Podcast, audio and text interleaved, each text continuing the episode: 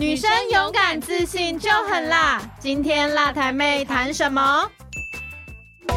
女生只要勇敢自信，不分族群、职业都可以很辣。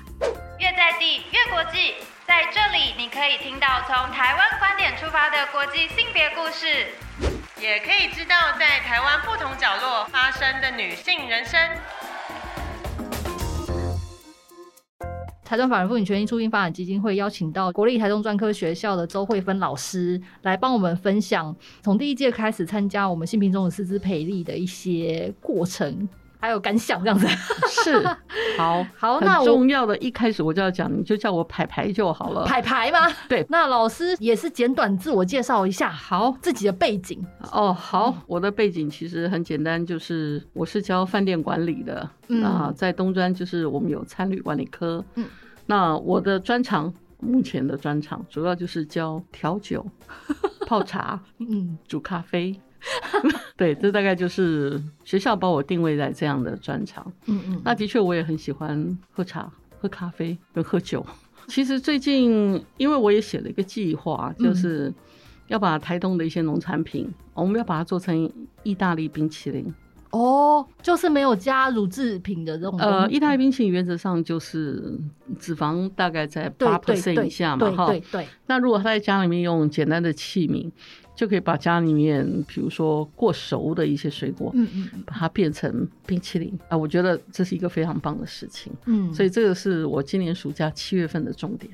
哦，嗯嗯。诶，那也是蛮好奇，老师这样子的背景，当初为什么会来参加我们金平种子师资这个计划，呢？这个就是缘起，因为我以前是念屏东农专，嗯那我的很多的学妹学姐都是在农会当家政班指导员。哦，那我刚到台东的时候，他们都希望说，哎、我能够去教他们一下什么果汁怎么调啊，或者是咖啡怎么煮啊。嗯后来教一教以后，我一个学妹，她是台东县农会之前的督导吧，嘿，杨素信好像也拿过神农奖，他就问我说：“呃，学姐啊，我们有这个活动哦，就要去上课，坐在那边听课，应该没有人要去，你要不要代表我们台东县农会 去参加？”我就这样看着，参加活动吗？哦要，参加这个性别该平等，不会就是？我的天哪！所以我说这是一个缘起嘛，哈，这是一个缘起。那我就说，呃，代表台东县农会哦，好啊。我说去哪家台北？我说哦，好啊，我家在台北，我可以哦，在去。台北吗？哦，来台北场的嗯，对，那我就说好，那我就去吧。嗯嗯嗯好，我就说好啊，那我就代表台东县农会嗯，就来了，嘿，好吧，就这样，这是事情的缘起。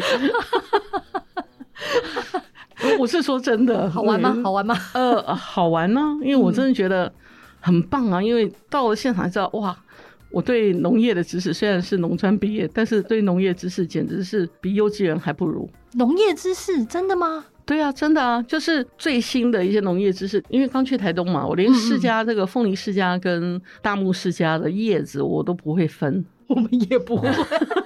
啊，这这个在台中就是一个笑话，你看不懂什么叫凤梨世家，你看不懂什么叫大木世家，大家就会笑你啊。所以我真的觉得，哎呀，我怎么念农专，怎么念到连这个哦，都不懂？对耶，老师你念农专。对，但是我农专是念的家政科嘛，我怎么会哦，对懂嘛？对对对对对对，所以后来就觉得，哎，认识农民这有好处。那因为嗯大家在举例子的时候，这些农村推荐上来的，不管是家政辅导员或是家政班的妈妈，嗯嗯嗯，他们都有非常丰富的这种对知识，对对，所以他们在举例的时候都会举他们家种的东西，嗯嗯嗯然后来嗯做一个举例。所以我觉得。哇哦！我不是在听他那个举的例子，我是在听他举的这些农作物，我怎么 都不知道有这些用途。高科技农作物没有了。没有没有，真的是很厉害，而且我真的觉得他们很辛苦。嗯尤其像现在我住在太麻里，嗯，我隔壁邻居三点钟就起床，为了农忙吗？对，三点钟起床，他们就会去巡农地，嗯。然后之后就会去除杂草，嗯。可能施肥啊干嘛，然后大概到五六点，他们就水果可以摘的就摘回来了，嗯，然后等到我八点钟要出门，他们已经装箱装好了，哦，所以接下来就是因为很热嘛，所以他们就要休息，对对对对，那休息到下午大概三四点，他们才会再去巡这个农农场。嗯，对，所以我觉得那种感觉，我觉得真的很棒。我喜欢欸那种乡村的生活，这也是后来为什么后来我决定定居在太麻里。那老师，您刚刚讲说第一届来台北参加性平种子师资之后呢？我第一次参加，我真的觉得为什么这个题目要特别提出来？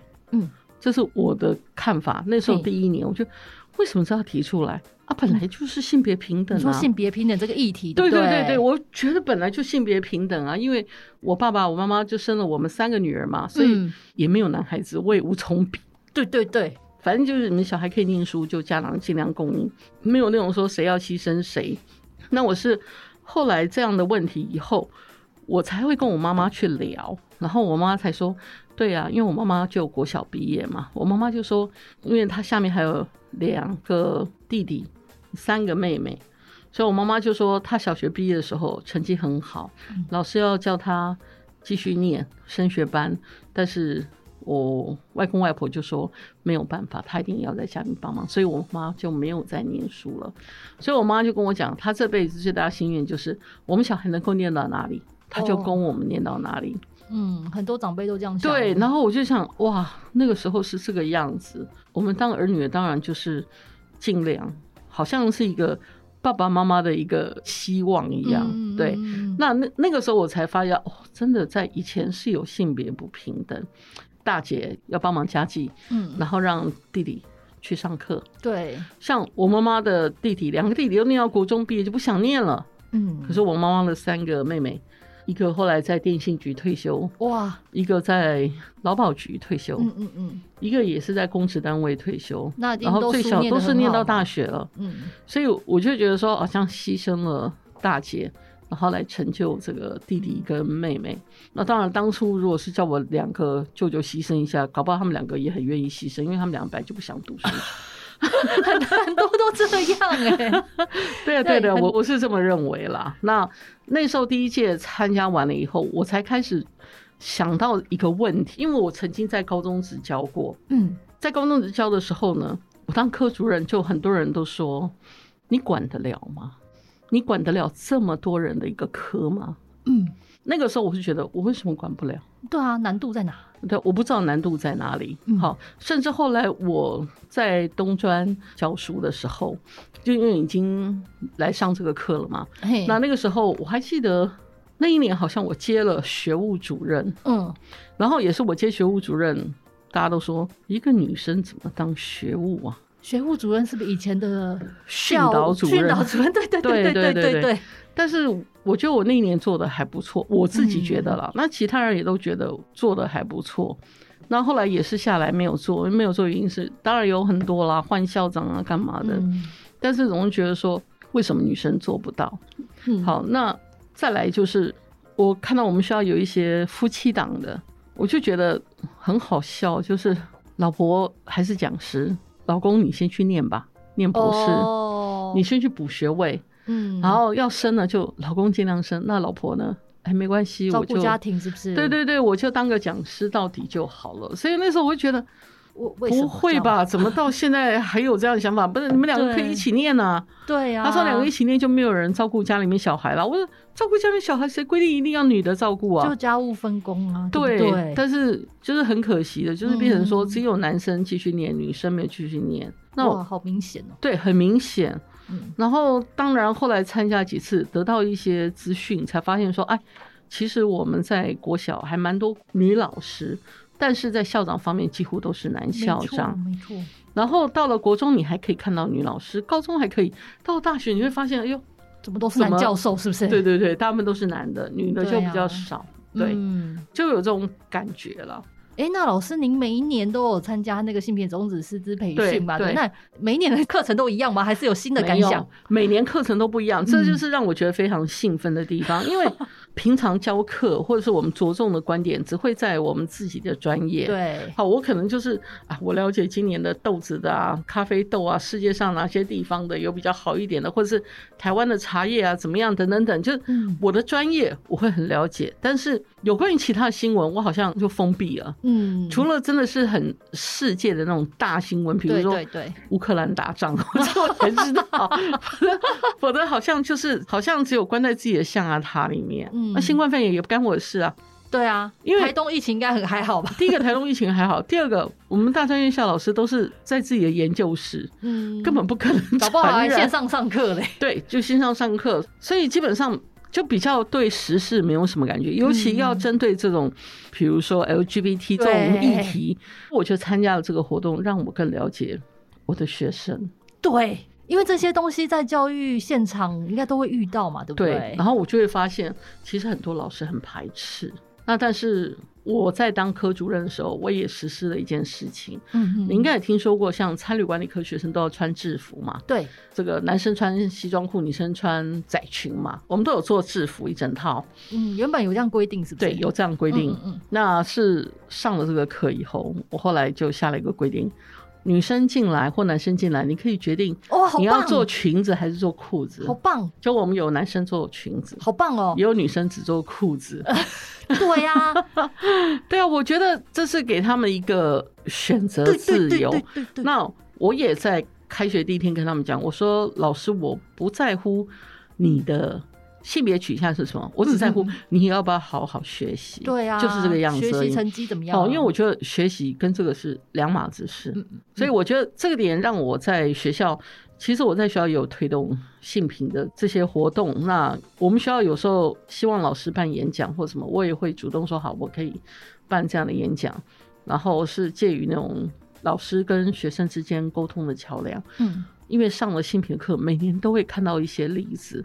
呃其实我也真的蛮难过，就是为了那些孩子，我也蛮难过的。对，所以我就会跟这些老师讲，我说搞不好他是这样啊，我说像吴继刚啊，对不对？对对对我，说我们不要抹杀这个孩子，搞不好他真的是有一个特别方面的一个专长，而且说搞不好就是他当初出生就是灵魂装错躯体了嘛。我觉得现在这种东西不是科学可以解释的，但是我觉得我们就尊重他。像因为比如说你看到我外表，你会觉得说，哎、我好像是比较属于阳刚哦。就我个人而言，我们曾经有学生跑来问我，老师你是同性恋吗？我就跟他讲，第一个，老师我已经结过婚了；第二个，我已经有个小孩了；嗯，第三个，我在这里，我现在是无性，好吗？我 我说我管你是什么性，这个性别对你对我能不能教调酒、教咖啡、教茶有没有关系？学生说没有，我说那就好啦，问这个干嘛？是啊这，个每年上的这个课，我觉得对于我每年在教书的时候，都会不断的提醒自己，嗯，就是有些孩子是特殊的，你必须要用另外一种宽容心来对待他们。我我觉得这很重要，这非常重要。那甚至我也有劝过家长，因为家长很不能谅解。嗯，对，这是台东非常有名的一个人，我不能说出他的名字出来，我也不能说他们家做什么，但他们家就只有他一个儿子，那他儿子哦就是习惯化妆。后来他跟我说：“老师，我是不是这边不要念了？我想去念艺校。我说：“好，我鼓励你去念艺校。嗯后来他我知道他也考上华冈艺校，那我嗯觉得很好。嗯，就是不管怎么样，他在追求他要走的路。这些性平宗旨师资每一年的课程对里面啊，可能对我们来说，我们常听到这些案例了。但是如果是对于一般的学员，像老师这样子的参加的这个学员，你你有没有针对哪一个性别议题特别有深刻的印象？我对于职场的那种所谓的性骚扰，呃，我其实蛮有感的。嗯嗯嗯，我刚回国念完硕士，刚回来，我去饭店应征，我说我要来应征人事部的专员，嘿结果他就说好啊，那你今天晚上陪我们喝酒吧。我也有听过这种，对，我是真的当场听到，然后我就说嗯好，谢谢您。然后他说今天晚上几点哦，在哪里？我说好，谢谢，我就离开了。我真的是离开的时候，我心里面真的是咬牙切齿，我真的觉得 什么东西嘛，你把我当成酒家女啊！那时候的感觉是真的是很差，所以后来我在工作的时候，我觉得我只要能够做的，我一定尽量做，而且我也不假他人。我们在职校的时候，常常会说：“哎、管学生很凶，他们都是男老师。”但是实际上，我在职校待过，我们学生都很怕我。所以我是说，这种性别的意识哦，从以前到现在就一直这个样子，一直有。那甚至到我们现在以学校参旅科来讲的话，我们学校像现在不是要教调酒吗？对，我十六年前刚到台东的时候，我要教学生调酒，家长打电话来骂我，哎，还打电话给我们学校校长。对，餐饮科也会被骂嗯。会啊。他说：“你怎么叫我女儿去当酒家女？”我说：“呃啊，没有啊，我是教他们调酒，这怎么这跟酒家女是完全不一样的东西啊？”嗯，我说：“而且酒家女也是一个工作啊。”我就这样回答家长嗯嗯：“嗯我酒家女也是个工作啊。嗯，好棒哦。然后那家长就说：“ 反正你要学调酒，我就是不让我女儿学。”那我就说：“ 我们要不要坐下来好好谈一谈？我跟你讲一下调酒是怎么回事，好不好？因为我觉得这个在饭店里面，其实以现在我们不要讲台湾啦，嗯欧美或者是新加坡、日本。”调酒师是比一般的 waiter waitress 还要再高很多等级的一个工作。薪水很高哎。对，新加坡薪水大概一个月可以达到十二万到十五万。对呀，他就跟你一般的服务人员薪水就差了，一般服务人员在新加坡大概是拿六万到七万，嗯，但是你如果是调酒师，可以拿到十二万到十六万。因为我有学生现在就在新加坡当调酒师，他薪水一个月就是十二万。嗯，对如果他真的在这方面很专长，很了解对这些，他如果当侍酒师也是对对，非常没有错。厉害的吧所以家长就是可能嗯也要教导一下他们眼界，如果可以明智未开吧。对呀、所以像现在我说我教咖啡，他说阿弟几粒干我们都零咖啡，我说没有啦，没有一天到晚喝，但是我们要了解我们咖啡要怎么喝，第一个才好喝嘛，第二个就算以消费者立场来讲，你也要知道如何选购咖啡嘛。对呀，现在咖啡连锁店那么多，对呀、我说这也是一个赚钱的行业嘛。也是对呀、也是我说泡茶那更是啊，对，现在有很多茶馆呐、对不对？所以我觉得有时候家长的一些观念，应该是说他对女生从事这样的工作，他觉得很无法理解。就像我一出去外面跟人家讲我教调酒，每个人都这样看着我。哇，你教调酒？你是教什么调酒？好，那我就会跟他解释很多。那当然，现在我可能以后我名片上面还会再加一个，我专门教意大利冰淇淋。手工冰淇淋，这样可能大家会又认为，哎、这个餐饮科怎么又有一点点不务正业啊？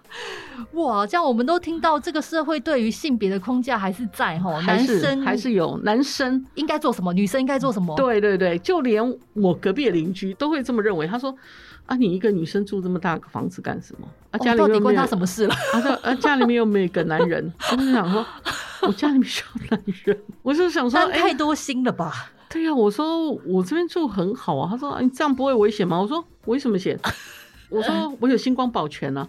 嗯他就说星光保全不用了啦，我帮你看家就好了。我说哦，谢谢啦。你看，又你帮我看家，又有星光保全，我我还要担什么心呢？对啊，诶，那老师您也是积极的参与每年的课程嘛？那参加完之后，因为我们每一年的那个种子师资其实都有整理一个名单，希望这些种子师资到各地可以讲解课程的人都可以借由这个名单做一个邀请。那想必老师一定也接受过很多邀请，对不对？每年都有。对，而且我觉得最多的就是，其实我蛮开心的。我都不只是在台东的农会，我还到嗯台东的渔会，而且渔会的男女的性平，更严重。对，所以我我也知道没有办法一下子给他们一些转变，所以我办了一些活动，也是配合我们高教生跟计划的活动。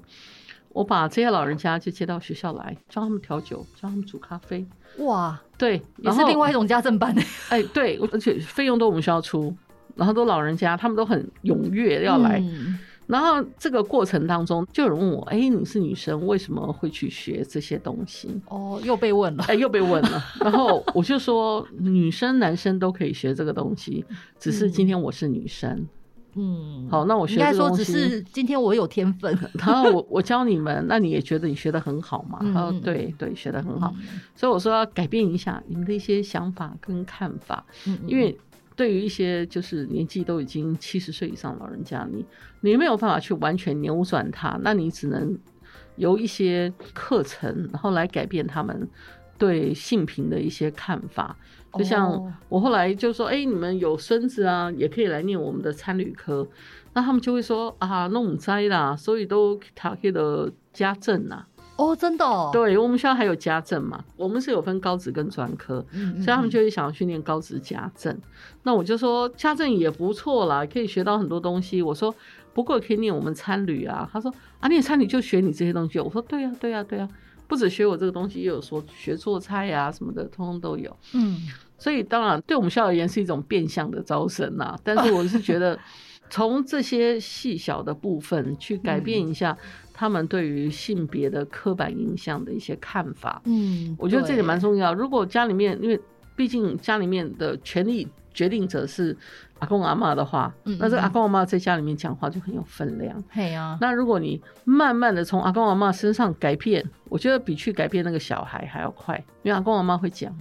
那爸爸妈妈现在都在外面赚钱，因为嗯这是农村跟渔村普遍的状况嘛，对，就是这个四五十岁大概都在外面，留在乡村大概就是五六十岁以上的，跟嘿这个二十岁以下才会留在这里。那在各地讲授性平课程，有没有印象比较深刻的？有有一次是到台北来演讲，哦哦哦，在那个北投那个农会开的那个旅馆是不对是？对对对对对对什么休闲活动都办在那里？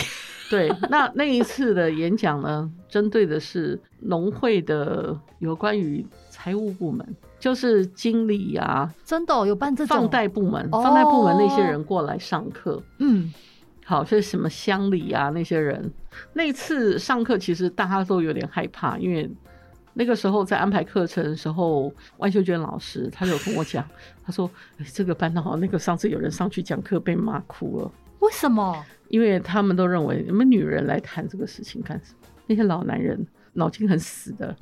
然后这有几年了啦，有好几年了。嗯然后后来就说，这样我们就派排排老师出场好了。排排老师，然后我就说哦好，那我那一次我就接了。结果接了那个活动以后，我觉得那一次其实也蛮凑巧的。嘿，现场很多的乡里啊、经理啊，是我学弟，哇，以前农专的学弟。来认亲的吗？没有，就我后来就讲讲啊，我就说我是屏东农专毕业的，你们这边有谁是屏东农专？哇，就举手了。哇，我说民国几年毕业的啊？然后我说哦，来都叫学姐吧。天哪，这样才镇压得住哎、真的是有点类似靠这样来镇压。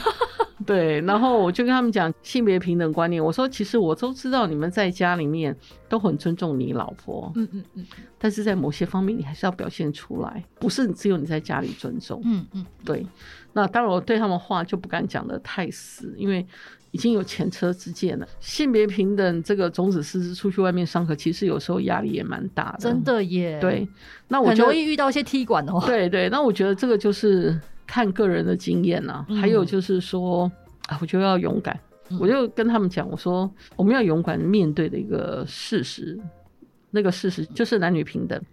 那当然，现在大家讲两性平等，或者是讲性别平等，不管你是什么性，反正都是平等。嗯那我觉得这一点非常重要，就是人生来就是平等。对啊，对，所以我说你只要你的立场坚定，我想你去讲任何课，你都不会害怕。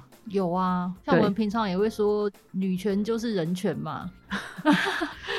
像刚老师有一个讲的很好，就是并不是说要争取跟男生或是跟女生一样的对东西，是你要有自由选择的权利对啦，，没有错。然后不要被社会或是文化的框架导致你只能被迫做一些选择。对，没有对错。啊。其实不管是刚刚老师有提到农会、渔会的一些性别不平等的状况，我们也是希望说，我们一开始推这种东西，性别平等这种东西，就是希望我们要推动的是男生跟女生都要平等共同参与，这样两性才会共同对，受其实。我觉得现在最大的问题点就是参与的，大部分都是女性，就是参加这个乡村性别平等的种子师资课程，对，男性比较少。嗯嗯如果能够推动更多的男生来参加，我觉得是更好。嗯，但是我觉得其实这不是只有乡村的问题，我不知道大家有没有发觉，这个会去上社区大学、老人大学的都是女性，对，男性一旦退休了，他们啥也不管，就在家里面喝茶、泡茶、聊天，他们哪边都不想去。然后反倒是女生会想要成长再去？成长，对我觉得这一点是男生跟女生很大的差别。没错，因为我觉得这个不是只有乡村问题，这是整个对对对对，对全台湾都是这个样子。对啊，男生离开职场之后，反而就停止成长。对，就停止成长了。可是女生就会想说，哎、我要去了解一下。不，管去玩或是去干嘛，啊。都会想要去尝试一些新的东西嘛。嗯嗯嗯嗯，可是男生就不会，真的，对，所以这点也是我觉得可能在推动的时候会比较困难的一点。也是，对，会比较困难。啊像比如说，你看我到图版的家政班、文件班，你去看到那个都是女生来，男生几乎只有一两个来。嗯。甚至我现在住太马里隔壁邻居妈妈，她都说他也会去文件站。我说去文件站干嘛？他说哎，每天早上去做做运动，量量血压，中午就有个便当可以带回家。嗯那我就说啊，你先生呢？他说他不想出去。那 你就会你就会觉得，嗯，那我就说，那你先在家吃什么？他说我早上煮了剩下的，看他要吃什么就吃什么。对啊，反而女生应该是算是一种拓展人际网络嘛，女生会比较希望可以往这，个方向反而男。生就是啊，嘿，你杂不可以来急啊。嗯，其实，在讲这句话的时候，他已经有歧视了。对，就像我们学校现在有很多的委员会，他都要求说单一性别不能少于三分之一嘛。对对对对，就后来我就发现，嗯，有些几乎都是女生，男生变成比较弱势性别。对啊。刚刚说那个不要低于三分之一，就是要平等参与嘛，对对对就这是这样子的精神。就单一性别对呃不能啊少于三分之一了。对啊对对对但是我发现就是。很多男生也是，他能够尽量不参加就不参加。他如果觉得这是无关紧要的，他就不想参加。他说啊，这你们女生去参加就好了。对啊，是摆出一副我不跟你们女生争，你们对对对对对对对这也是歧视，这也是歧视。对，这也是歧视。对啊，大家嗯坐下来好好谈嘛。不，光我们这样谈也没有用啊。这嗯。因为我觉得重点是，如果有可以从新的一代，就是学生的身上，嗯对对对对，慢慢去改变他们一些思想的一个方式、思考的一个模式，嗯。我觉得或许会比较有用啊。我们讲，哎，我也不能这么说，老者已矣。这个这个新生代，我们要教育他们，让他们有这种性别平等的观念是最好的。对啊，最好这样最好。对对对，所以还是要从教育啦，就是嗯可以说从小学或幼稚园的教育开始，就要好好的教导。嗯那当然，这一点方面，我觉得受到家庭教育影响蛮大的，所以家长的再教育是一定要的。嗯嗯嗯所以如果能够做到家长再教育，这是非常重要。其实我嗯们都有时候就在想，学生我怎么教都教不会，我觉得联络以后都是家长的问题，这跟小孩没有关系啊。对，家庭教育很重要，对对不对？真的家庭教育太重要了。对呀，真的太重要了。我们就跟小孩讲，你不要这样回家就打电动玩具。他跟我回去，我爸也在打电动玩具啊，啊 你爸爸也在打电动玩具，所以你也在打，你们全家都在打，所以 所以你晚上都不睡觉，隔天到学校来睡觉。所以我真的觉得是家庭教育。教育。那老师刚刚提到，就是每年的培训课程，老师都会参加吗？那今年反而就是会在竹北厂担任那个讲讲师的师部分，对，因为今年他有原本问我有没有参加，我说哦我我可能没办法，因为学校包含疫情的关系嘛，学生课程有调动，嗯嗯我说我真的是没有办法参加。然后后来就突然就接到说，哎、那那可不可以来帮我不然就来当们上课？吧。我说哇，这下子责任更大。我说可是我七月份都没空，哦，我七月份课都排满了。嗯嗯嗯嗯。然后说他说那八月初呢？我说可以，那就先 booking 下来。那为了宣传这个 培训课程呢，那老师要不要透露，就是在竹北这场课程，老师会用什么样的方式来跟大家带领呢？嗯，我想我还是会用类似世界咖啡馆的方式嗯嗯嗯嗯来带领。那我也希望他们是有自己的想法，所以我要他们每个人开一家咖啡店，我不会让他们各组开，每个人都要嘛，对不对？对每个人都要。这老师好棒哦！因为以前按照过去的经验，就是这一组只要五六个人或七八人在一起，你就会发现只有那几个人。对对对对对，这个叫世界咖啡馆嘛。所以我很想说，来，你们每个人都开个咖啡分店。每个人都要提经营策对略。对对对对，我这回就想要，你们每个人给我开一个咖啡分店，咖啡店都交出来了，好，那我们分店要选一个总店，那我们再来，你们这一组一起去开一个总店，啊，总店的经营计划是什么？这样方式或许会比较大家都让参与。让每个人都参与。那当然一定有人不动嘛，对呀，所以我就要想办法喽。嗯嗯嗯，所以我已经都准备好了，准备好棒棒糖，大家大家参加竹北课课程的有效。这个是有棒棒糖可以拿 Sis Candy。Seas Candy，嗯嗯嗯美国的棒棒糖。嗯因为正好我朋友从美国回来，我请他帮我买了一盒，然后我就想，好，竹北上课，我就用棒棒糖天哪，攻打你们。秀娟赚到了，怎么邀到一个有棒棒糖的老师？因为其实大家会很兴奋，因为我这一次部落便当就是这样，嗯嗯原本只有三家厂商，弄弄最后有八家，因为我就说只要来，嗯，老师我都送你们一支棒棒糖。我说是美国的棒棒糖，超级好吃的棒棒糖。我在美国只吃这家棒棒糖，其他的我都不吃。我回台湾我还是要去买，但是太贵了，台湾一支五六十块哦。我说这一次有从美国来棒棒糖，你们只要来参加这个部落便当的，有时候便当出来我就便当店老板人好好，为了棒棒糖就来参加。没有。后来他们真的表现很好，嗯那我那天的演讲费嗯四千块，嗯我自己再掏出一千，嗯嗯嗯，我就送给他们，让他们去分。好棒哦，我觉得其实就是一个推动啊，我觉得鼓励他们其。实不一定说像我们老师，因为我们本身就有本职的工作，嗯嗯嗯，我本身已经有工作，也有薪水，嗯我觉得其他的都是多余的。我这是我个人的认为，然后其他都多余的。那我觉得多余的就是可以让大家做更多的事情，然后让更多的事情变成更好的事情。你觉得我们复权基金会办这个活动好吗？办什么活动啊？就是培训啦。没有没有没有，培训当然好，嗯，培训好，我就说对我个人来讲非常好，对嗯我所看到的台东的那些学员也非常的好，嗯嗯嗯好，所以我觉得是应该要持续办下去。嗯嗯我觉得唯一比较大的一个缺点就是我们如何让更多的男性参加。也是哎、这每年都有列我们 KPI，但就是我们也是很伤透脑筋，就跟老师讲的一样，他们都躲在家里。所以我就说，我们是不是能够用个吸引男生会想要来上课的一个方式，让他们来，对不对？救我们！要吸引，能够吸引他们的。我我也在想啊，其实我们学生里面也是啊，女生都比男生认真啊，男生对呀、男生真的蛮懒的。会不会是性别平等这个议题对男性就是有某种隐形的压对，没有，错，没有错。嗯，他们会认为，是要来挑战我们，是不是？这样子。就说已经很平等了，我在家都听老婆的了。对啊，我我不是说让你们的吗？对啊，我钱都给老婆啊、我我还有什么不平等的呢？现在是对我不平等，对你希望你在家里面接受到平等的待遇吗？哦，嗯，其实有很多的，我们讲所谓的暴力倾向，嗯嗯嗯，不是只有男生对女生，呃我觉得女生对男生是那种言语的。哦，精神上的压力，精，神上的压力，然后别的男生常会讲他斩量的，嗯嗯嗯，对，其实这就是一种暴力，这种暴力如果哪一天引发出来，那不得了。对呀、所以我们应该用一种疏解压力的方式来诱导他们参加。所以社会这个框架对他们来说也是很沉重的耶。所以这个就是一个压力嘛。对啊就要告诉他嘛，你如何把自己的压力释放出来嘛。嗯嗯嗯嗯对啊，我觉得应该可以朝这个方向去走啦。嗯，就是我们也有体谅他们的处境对的对对对状况，对对这样子，对、嗯，也是一个很好的建议。，对，帮他们解除压力嘛。嗯嗯嗯因为我觉得其实这个也是一个问题所在点，就是嗯平常在早期的家庭里面，我有听我朋友说过，他说吃饭的时候，男人一桌，女人一桌。哦，是客家人吗？